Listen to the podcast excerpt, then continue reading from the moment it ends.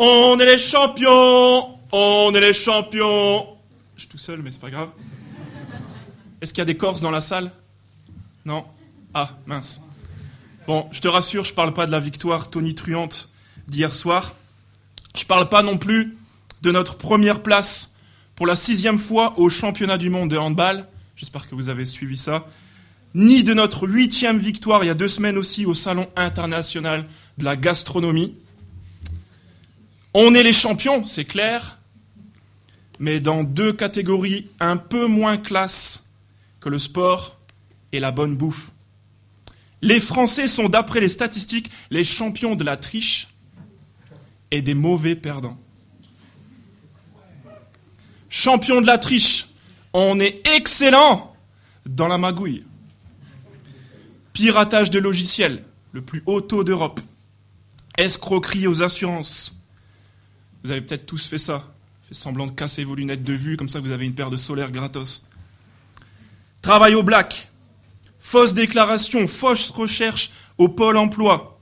CV truqué.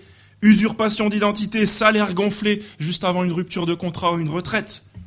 Escroquerie aux caisses sociales, au point même où nos voisins viennent se servir. Il y a des gangs pakistanais, kurdes, yougoslaves qui font la route jusqu'en France pour inventer des entreprises, des faux salariés, des faux licenciements et s'en mettre plein les poches.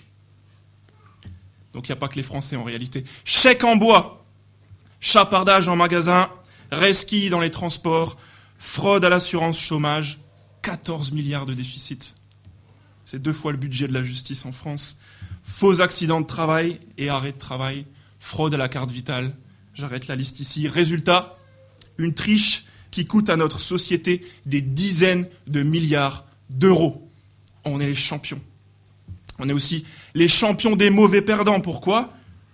Ben, C'est entre autres le titre qui a été remporté par les Français au dernier JO, à Rio. Tout ce que je dis est vrai. On a demandé au champion français pourquoi est-ce qu'il a été éliminé en demi-finale du 200 mètres et parce que, je cite, les baskets dorées de Bolt sont trop éblouissantes. C'est vrai. On a demandé au champion de basket Tony Parker pourquoi est-ce qu'ils ont été éliminés en quart de finale?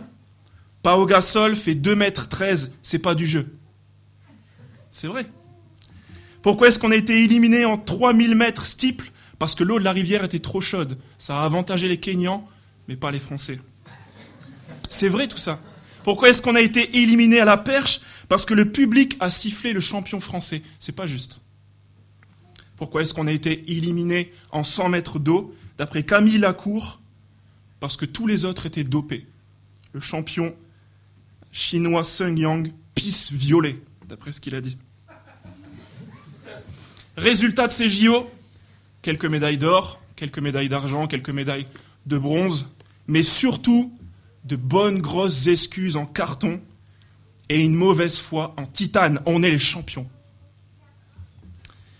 Et je vois peut-être déjà certains d'entre nous qui ne sont pas français, qui ricanent.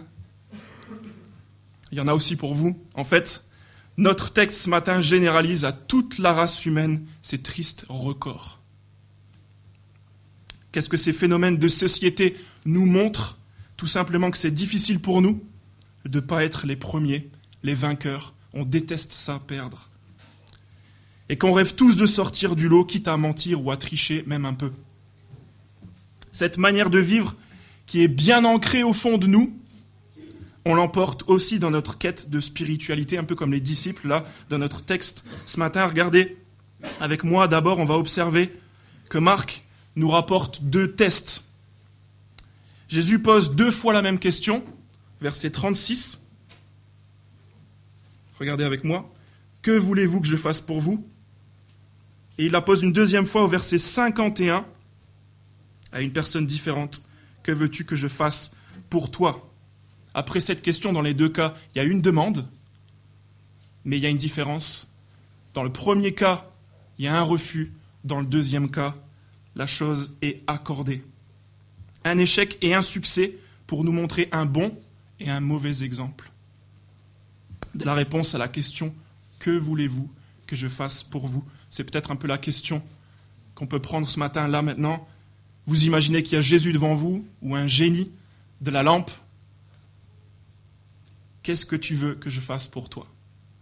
Et votre réponse, elle est révélatrice. Regardons d'abord ce qu'on voudrait, nous, que Jésus fasse pour nous, dans une première partie. Regardez avec moi à partir du verset 35 jusqu'au verset 40, il y a la demande qui est refusée. On a pris l'habitude maintenant, on voit euh, les disciples de Jésus qui jouent le mauvais exemple. Ils ont le rôle du mauvais exemple. Il y a Jacques et Jean, c'est deux des trois plus proches disciples de Jésus avec Pierre.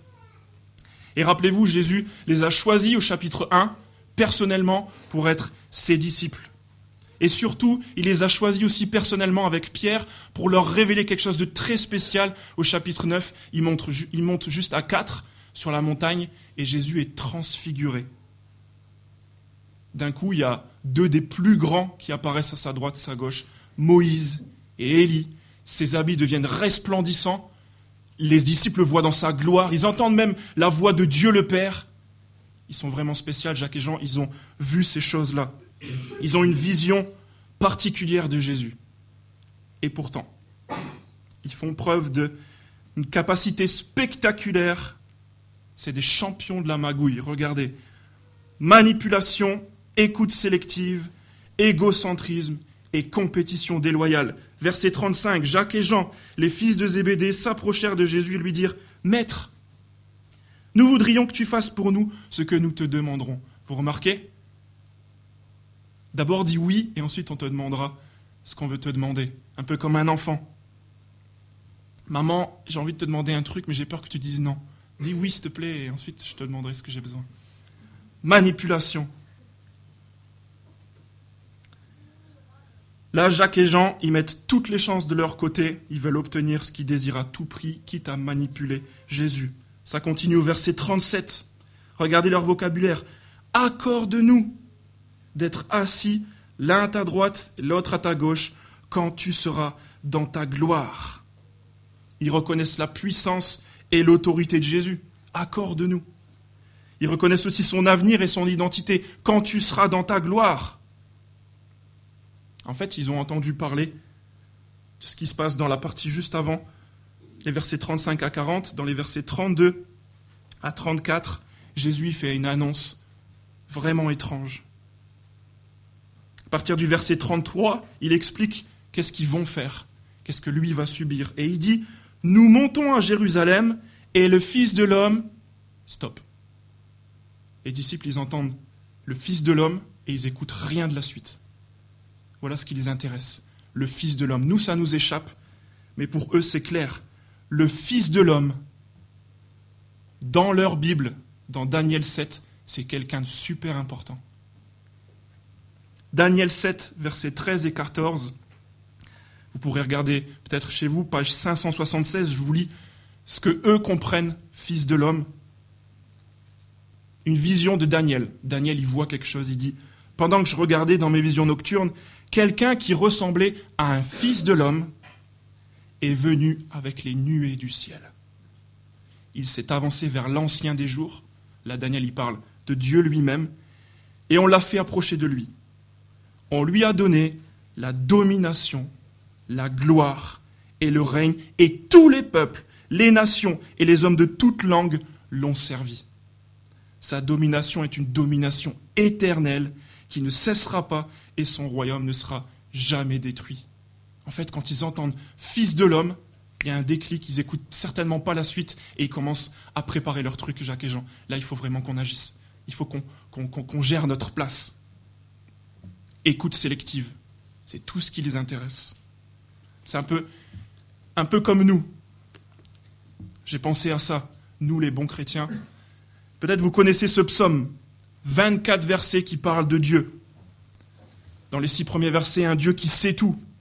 Ensuite, un Dieu qui est partout, un Dieu qui peut tout faire. Et dans la dernière partie de ce psaume, l'auteur, est stupéfait et il demande à Dieu de lui faire vivre en fonction de ce qu'il vient de méditer. Dieu est tellement grand, sa science est tellement énorme. Et nous, qu'est-ce qu'on retient de ces 24 versets? Est-ce que ça vous dit quelque chose, ce psaume? C'est le psaume 139. Qu'est-ce qu'on retient de ça? Qu'on est des créatures merveilleuses. Écoute sélective. Il faut vraiment qu'on se méfie, de notre petite phrase. Ah, j'aime trop ce verset. Écoute sélective. Manipulation, écoute sélective, égocentrisme à partir du verset 37. Leur demande est certainement légitime, mais la recherche de profit personnel et de gloire coûte que coûte, ça c'est mauvais. Toute cette connaissance qu'ils ont de Jésus, en fait, ça, leur sert à s'élever. Ils essayent d'être au-dessus des autres, de tirer la couverture vers eux. Leurs ambitions, leur plan de carrière, c'est, verset 37, d'être assis à la gauche et à la droite de Jésus, les deux meilleures places du royaume. On se pose la question, je vous rappelle, qu'est-ce qu'on veut de Jésus? Verset 37, la gloire, l'honneur. Et enfin, tristement, regardez ce qui est devenu le trio des privilégiés, Jacques, Jean et Pierre. On les voyait au chapitre 9. Si vous tournez la page, chapitre 9, verset 2, six jours après, Jésus prit avec lui Pierre, Jacques et Jean. C'est vraiment un trio. Ils étaient tout le temps ensemble. Eh bien, c'est simple. La droite et la gauche de Jésus, il n'y a que deux places, donc Pierre, il gicle. C'est comme ça. Compétition déloyale. On ajoute ça à la manipulation, l'écoute sélective, le désir de gloire. Et où est-ce qu'on en arrive? Verset 40.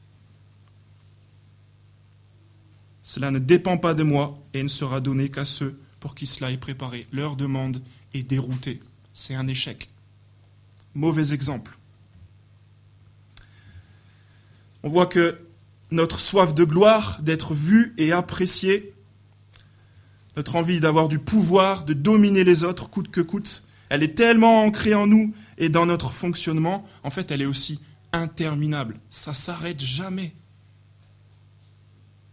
La preuve, depuis le chapitre 9, les disciples n'arrêtent pas de discuter et de se disputer pour savoir qui va prendre le dessus. C'est au moins le troisième épisode de cette dispute. Regardez juste 9, 33. Ils arrivèrent à Capernaum lorsqu'il fut dans la maison. Jésus leur demanda De quoi discutiez-vous en chemin? Et là, les disciples n'osent même pas répondre. Ils gardent le silence, car en chemin, ils avaient discuté entre eux pour savoir qui était le plus grand. Dès qu'ils ont un moment, c'est ça qui les intéresse. Voilà les sables mouvants dans lesquels l'humanité est tombée. Voilà l'esclavage dont on est tous victimes. Ça ne s'arrête jamais. On trouve toujours un moyen d'être meilleur, encore plus champion de la triche. Ça s'appelle l'esclavage du péché. Les disciples, là, on voit, ils utilisent Jésus pour obtenir ce qu'ils désirent. Et tristement, on leur ressemble tellement. On est les champions pour ça. Mais, parce qu'il y a un mais, Marc commence par nous donner le contre-exemple surprenant dans les versets 46 à 52. Vous avez vu cette histoire de Bartimée? Quelqu'un a dit, au lieu d'être vu, au lieu de demander d'être vu, Bartimée demande de voir Jésus. C'est complètement différent. C'est total opposé. Regardez, ne serait-ce que l'issue de la rencontre de Bartimée avec Jésus au verset 52. Marc, il nous montre le total opposé. Je lis 52. Jésus lui dit Vas-y, ta foi t'a sauvé. Aussitôt il, aussitôt, il retrouva la vue et il suivit Jésus sur le chemin.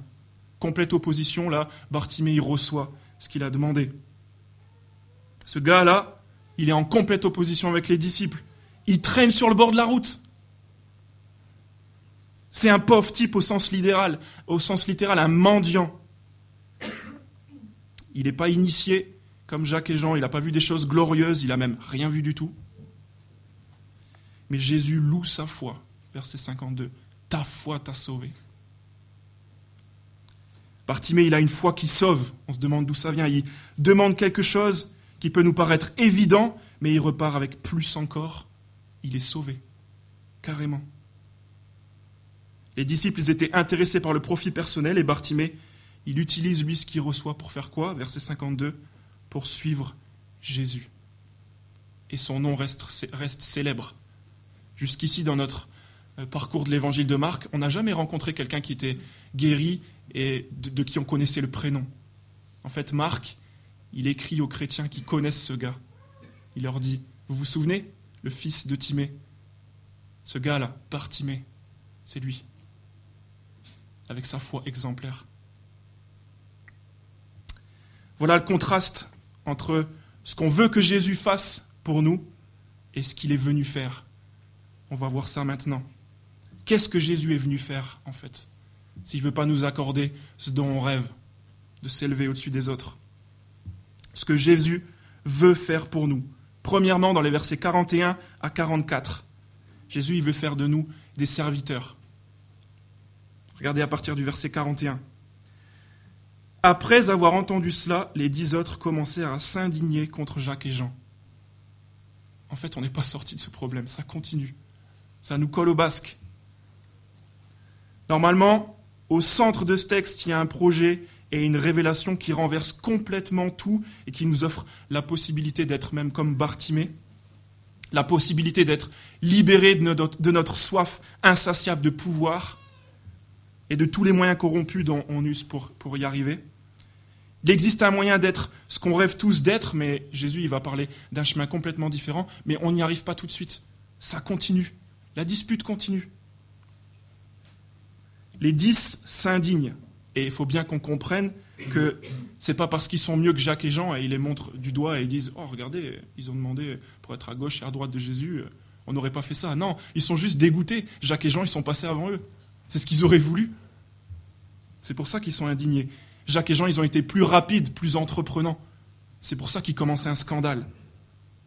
Peut-être c'est le cas pour certains d'entre nous. Regardez comme c'est vicieux, notre soif de pouvoir. Peut-être vous avez jamais pu rêver, vous n'avez jamais fait des grandes écoles, vous n'avez pas fait l'ENA, vous n'avez pas fait d'écoles prestigieuses, vous ne faites pas partie du grand club euh, dans notre église des ingénieurs, ceux qui ont réussi leur vie. Bien du coup, tu fais comme dans, dans cet exemple, tu sors du jeu, tu pointes du doigt, tu critiques, tu rabaisses ceux qui t'ont dépassé dans certains domaines. Et tu développes peut-être un de ces deux syndromes, le syndrome du ghetto. Tu essayes de te valoriser en étant anti-système. Tu dis, moi, je ne fais pas partie de ce club-là. Je suis au-dessus de ça. Ou le syndrome de l'hypochondriaque. Tu veux qu'on te remarque, alors tu t'inventes des problèmes et des blessures à chaque nouvelle rencontre. Et dans les deux cas, dans l'espoir qu'on te plaigne et que tu sois la star du jour. T'élever au-dessus des autres, tout simplement. Vous voyez comme c'est profond ce problème. À partir du verset 42, là, Jésus, il met fin à tout ça. Il coupe court et il enseigne son projet à lui pour ses disciples. C'est un projet qui coupe radicalement avec le fonctionnement naturel et habituel qu'on a tous dans nos relations. Jésus, il parle, à partir du verset 42, d'un rapport de domination on manipule les gens, on leur livre une compétition déloyale, on les rabaisse à cause de notre égocentrisme.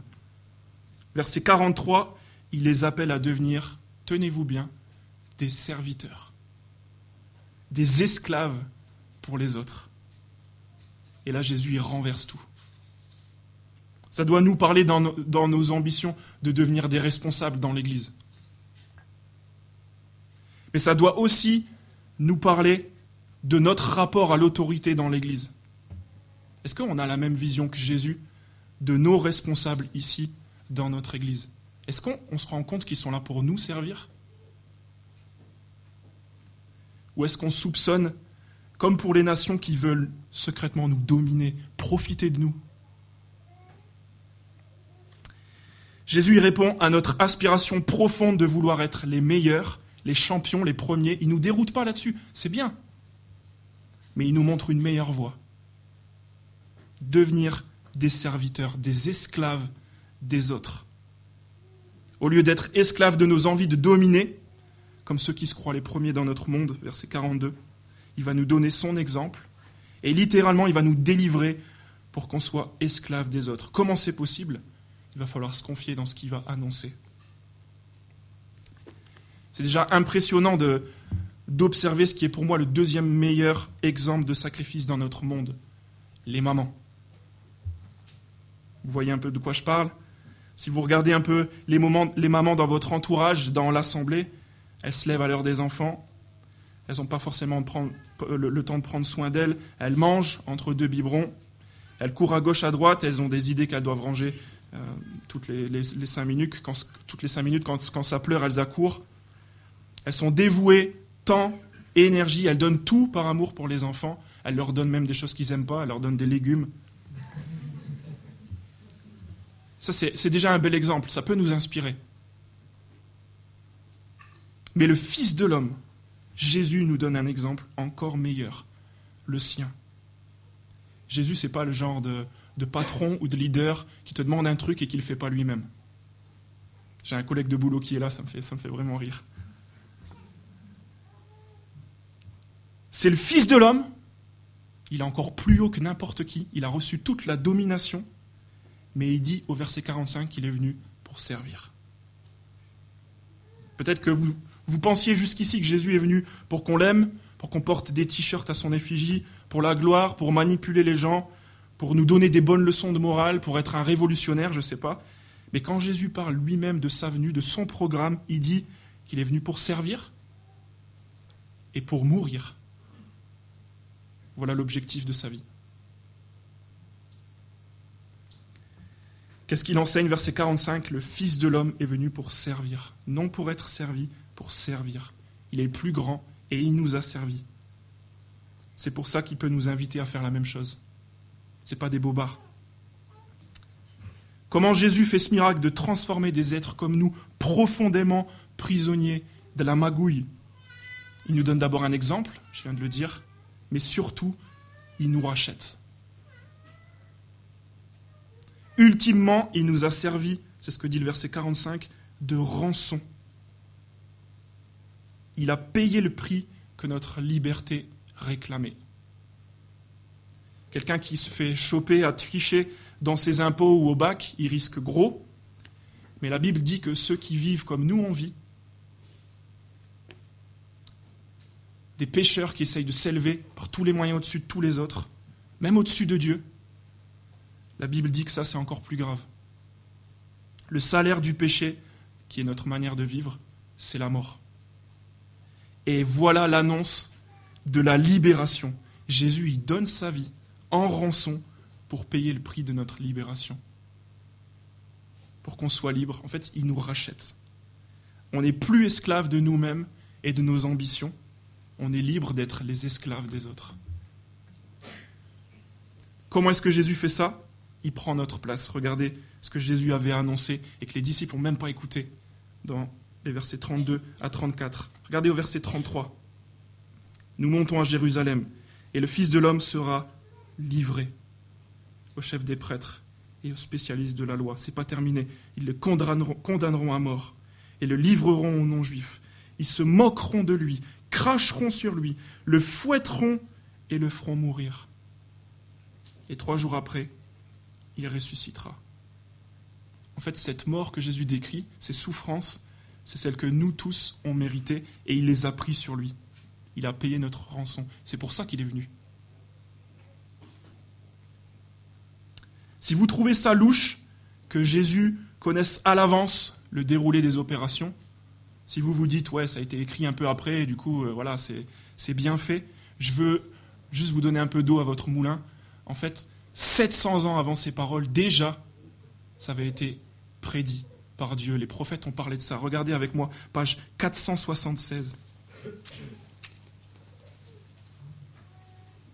700 ans, en gros, avant sa naissance. Regardez ce qui était dit par les prophètes.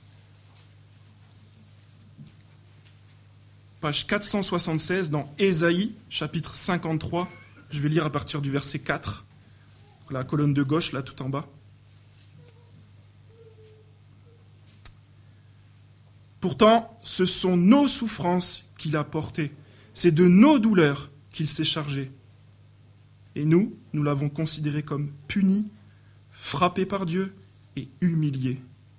Mais lui, il était blessé à cause de nos transgressions, brisé à cause de nos fautes. La punition qui nous donne la paix est tombé sur lui, et c'est par ses blessures que nous sommes guéris. Nous étions tous comme des brebis égarées. Chacun suivait sa propre voie, et l'Éternel a fait retomber sur lui nos fautes à tous. Il a été maltraité, il s'est humilié et n'a pas ouvert la bouche. Pareil à un agneau qu'on mène à l'abattoir, à une brebis muette devant ceux qui l'attendent, il n'a pas ouvert la bouche. Il a été enlevé sous la contrainte et sous le jugement. Et dans sa génération, qui s'est inquiété de son sort Qui s'est soucié de ce qu'il était exclu de la terre des vivants Frappé à cause de la révolte de mon peuple. On a mis son tombeau parmi les méchants, sa tombe avec le riche, alors qu'il n'avait pas commis de violence, qu'il n'avait pas eu de tromperie dans sa bouche. L'Éternel a voulu le briser par la souffrance. Si tu fais de sa vie un sacrifice de culpabilité, il verra une descendance et vivra longtemps, et la volonté de l'Éternel sera accomplie par son intermédiaire. Après tant de troubles, il verra la lumière et sera satisfait. Par sa connaissance, mon serviteur juste procurera la justice à beaucoup d'hommes. C'est lui qui portera leurs fautes. Voilà pourquoi je lui donnerai sa part au milieu de beaucoup, et il partagera le butin avec les puissants, parce qu'il s'est dépouillé lui-même jusqu'à la mort, et qu'il a été compté parmi les criminels, parce qu'il a porté le péché de beaucoup d'hommes, et qu'il est intervenu en faveur des coupables. Le programme de Dieu, bien avant encore qu'on lise ces lignes envoyer son serviteur pour porter nos fautes, alors qu'il était juste, et nous libérer. Que voulez-vous que Jésus fasse pour vous? Est-ce que vous voulez continuer d'être esclave du péché qui vous fait croire que vous êtes au contrôle, alors qu'en fait vous lui êtes soumis? Est-ce que vous, voulez continuer de, de claironner avec moi qu'on est les champions de la triche, de la mauvaise foi? Ou est-ce que vous désirez plus que tout d'en être délivré? On n'a même pas idée du goût que ça a. On termine cette section ce dimanche où Jésus lance des appels radicaux à ses disciples. On a parlé d'argent, de sexe, les, les, les, semaines qui ont passé. Cette semaine, on parle de pouvoir. N'oubliez pas ce que vous désirez et recevez ce que, ce que Jésus est venu apporter pour vous, cette bonne nouvelle qu'il a payé la rançon pour qu'on puisse prendre le chemin de nous-mêmes servir les autres. Et on verra plus spécifiquement euh, tout ce que ça engendre dans les groupes PEPS cette semaine. Jésus nous a rachetés pour une vie de service. Je vais prier.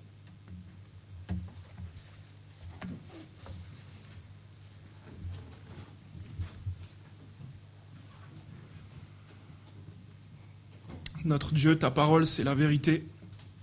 Et on veut te dire merci d'avoir envoyé le Fils de l'homme, Jésus, comme tu l'avais promis, pour être le serviteur qui donne sa vie, pour nous libérer du péché, dont on ne pouvait même pas se débarrasser nous-mêmes.